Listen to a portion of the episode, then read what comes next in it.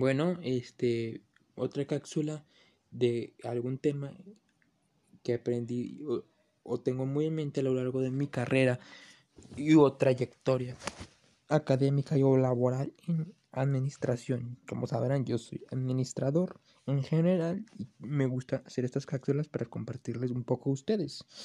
Eh, son cortas, eh, no más de 10 minutos y la de hoy es sobre platicarles sobre delegación, delegar. ¿Qué es delegar? Delegar es un proceso que se sigue.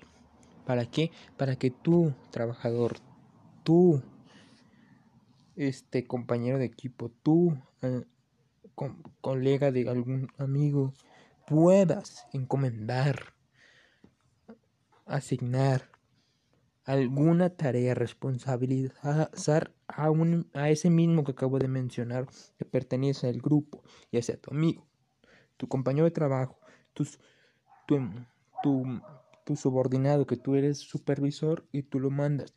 Y a eso mismo que lo encomendaste, lo responsabilizaste de alguna tarea que mencioné a esas personas, lo, lo haces total partícipe de que esa persona se comprometa a realizar esa tarea. Y para eso, esa persona tiene que saber que está encaminada o está eh, pertenece a un equipo y ese equipo cuando se delega o se practica el proceso de delegación es un equipo autodirigido si se practica bien y esos equipos autodirigidos son los que se plantean un, o los que tienen muy claro su objetivo y saben que tienen un problema y por eso son equipos dentro de la organización empresa o sector público público si sí lo queremos ver y ya que tienen claro su meta también saben que están reunidos como equipo autodirigido para resolver un problema y ese problema lo tienen que decidir de manera autónoma entre todos, autónoma, forma libre. Y para ello deben intercambiar información con total libertad, verificar los recursos que tienen, tanto monetarios como de personal, como tecnológicos, analizar qué personas, tomando otra vez el tema de, de delegación, se va a encargar de eso y darles un punto de partida a, lo que se va a hacer. Pero claro, el último paso sería tener muy claro que hay obstáculos que se pueden tener.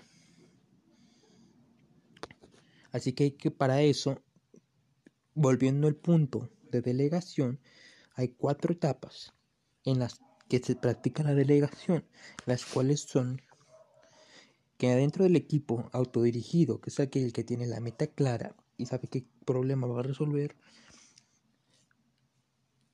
va, hay, un, hay un miembro del equipo que es más líder y ese puede, ya sea del grupo del salón, en la universidad secundaria o en la organización, en donde sea, le van, va a delegar tareas, pero para delegar tareas a otros de miembros primero tiene que identificar cuál es el propósito de delegar o el objetivo de delegarle a la gente esa tarea. Si, no, pues, yo, yo, como miembro, líder, o yo digo, pues yo lo puedo hacer, no. Es, le identifico el propósito. Dos, decido lo que se va a delegar. Bien, ya que sé el propósito, así con escritura, eh, computadora o en mente, decido bien lo que se va a hacer.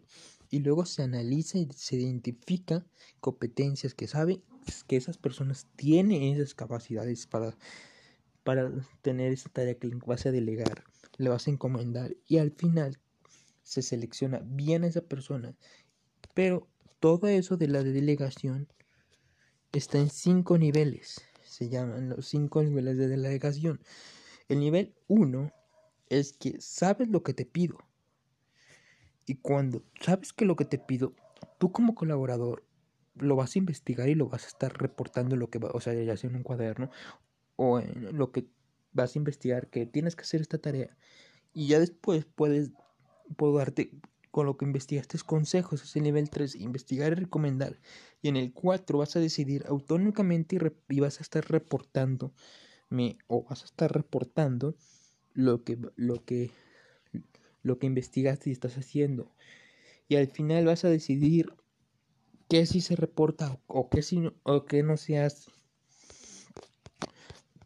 Todo esto involucra ventajas y si se practica bien la delegación que estamos hablando, se puede impulsar a que haya autoconfianza, se participen los colaboradores en una organización, equipo y se y sea mejor hacer el trabajo, tarea, proyecto y no sea una carga para los para las personas.